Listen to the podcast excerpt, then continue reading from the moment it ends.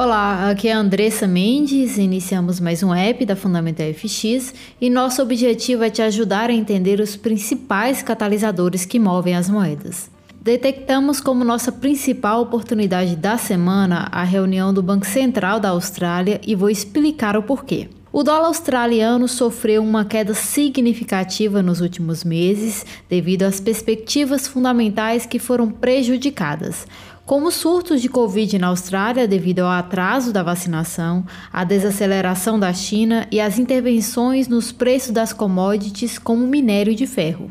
E nós da Fundamento FX, inclusive, deixamos o dólar australiano de lado por um bom tempo até termos clareza sobre esses principais fundamentos. Mas nas últimas três semanas, o dólar australiano teve um desempenho excelente após sair do fundo do poço. No entanto, vamos ficar atentos que a maior parte do lado positivo que vimos não foi realmente devido a uma perspectiva de melhoria nos fundamentos, mas sim a uma liberação de posicionamento esticado de vendas, ou seja, a moeda estava bastante sobrevendida. Então, o que podemos concluir aqui é que estamos sempre falando em nosso canal. O mercado precisa de fundamentos para realizar seus lucros.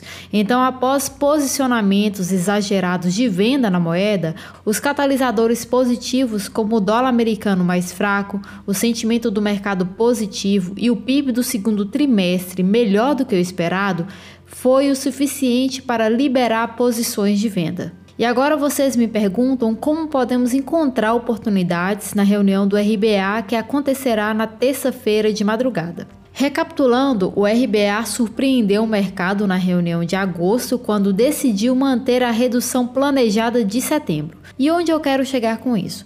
Bom, se naquela época o banco resolveu adiar a redução, sendo que os casos de Covid não estavam tão preocupantes assim, isso me fez pensar que isso também é bem provável de acontecer novamente. E caso isso aconteça, podemos encontrar algumas oportunidades de entrar vendido no dólar australiano. E analisando os cenários que catalogamos, temos duas propostas básicas. Se o banco decidir surpreender os mercados novamente, mantendo a redução planejada, isso mostrará que o banco não só tem muita confiança nas perspectivas econômicas gerais, mas também que os desafios do vírus serão em grande parte transitórios e não suficiente para mudar a política. Além disso, o posicionamento do áudio tem espaço para subir e a decisão do Banco Central pode criar um impulso forte para a moeda. Mas por outro lado, o banco pode não apenas atrasar a redução, mas aumentar as compras de ativos.